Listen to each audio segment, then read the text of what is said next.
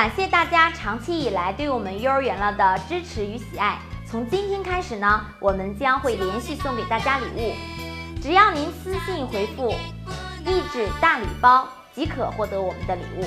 希望大家多多参与。大家好，欢迎收看幼儿园了。现在很多家有女儿的父母呢，都会让女儿参加舞蹈班。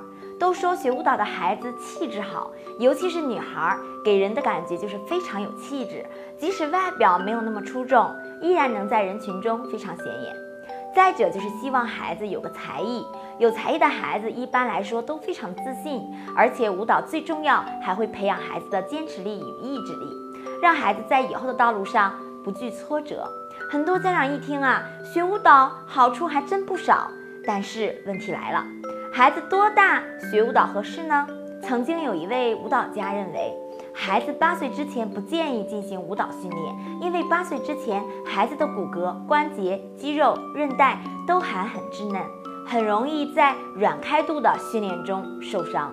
现在的舞蹈培训机构很多，但具备专业性的舞蹈机构很少，大家都不管孩子。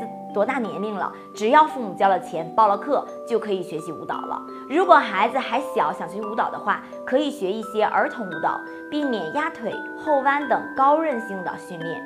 如果父母想让孩子学舞蹈，要选择专业性的舞蹈培训班，按照孩子不同的年龄段进行舞蹈培训。好了，今天我们就说到这里，感谢您的点赞和转发，我们下次见，拜拜。为了感谢大家对幼儿园了的喜爱，我们给大家送福利了。只要给我们回复手指谣合集一，我们会把十期手指谣压缩成一个文件包来送给大家。和孩子玩手指谣，再也不用东找西找了。